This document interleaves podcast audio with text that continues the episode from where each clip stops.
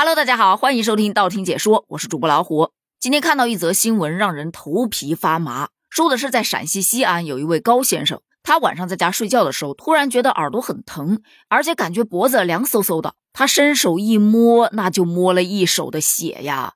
而且不仅仅是耳朵被咬了几道疤痕，连后脑勺都被咬破了。那么问题来了，谁咬的呢？他在枕头旁边就发现有一颗老鼠屎。然后联想到自己家里老鼠特别多，而且特别的猖獗，马上就猜测到自己应该是被老鼠给咬了，于是立马到医院去打了相关的疫苗。而说到这个事情，很多网友都表示有相同的经历，小的时候也是被老鼠咬过耳朵，还有很多很多人都很害怕老鼠，比方说我，那真的是看到老鼠就头皮发麻，当然仅限于现实中的老鼠。但我发现一个特别有意思的现象啊，就我们家两个孩子，他们对老鼠没有那种厌恶的感情，这不得不归功于动画片了。他从小看的动画片都是什么米奇妙妙屋啊，也就是米老鼠嘛，还有那个猫和老鼠啊，就汤姆和杰瑞的那个形象啊，他们特别喜欢杰瑞，一点儿也不喜欢汤姆那只猫，就觉得那猫特别的蠢，老鼠反而特别的聪明。当然也有特别特别狡诈的动画形象，比方说《黑猫警长》里面的一只耳。还有邋遢大王里面的那个鼠王，除了这些动画形象在美化这些老鼠之外，其实，在咱们中国民间也有关于老鼠的一些传说。最典型的大概就是十二生肖了，还有老鼠嫁女啊、老鼠偷油吃啊等等等等的这些故事，大家其实也是耳熟能详的。而这些有趣的故事，渐渐让大家忘记了老鼠其实很可怕的，它是四害之一，不仅会啃食家中的食物，还会破坏建筑物，更有可能会携带病菌到处传播。就今天新闻中的这个男子，他真的还算走运的了。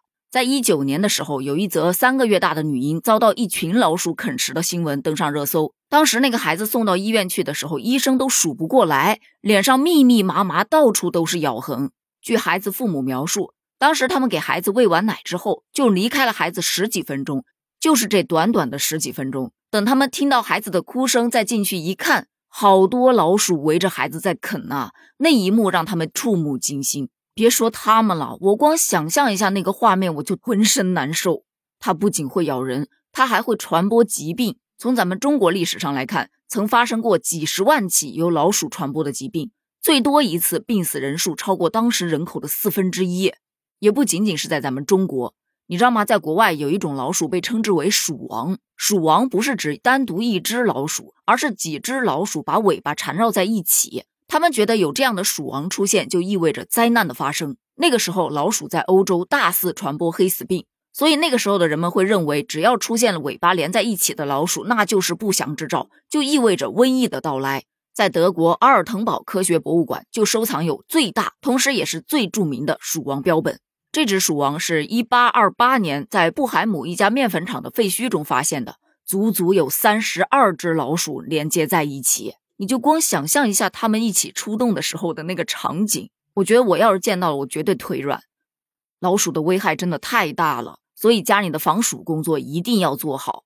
你先检查一遍家里有没有多余的洞，有的就把它全堵上，然后把家里多余的东西都扔掉，尤其是一些旧衣服、旧棉被呀什么的。很多人都喜欢在家里囤东西，殊不知你囤的这些东西很可能就是为老鼠做了一个窝呀。还有把家里的零食啊，包括一些饭菜呀，能放进冰箱的就放进冰箱，不能放进冰箱的就找一个封闭的盒子给它放起来。要不然你家好吃的东西太多了，老鼠怎么会愿意走呢？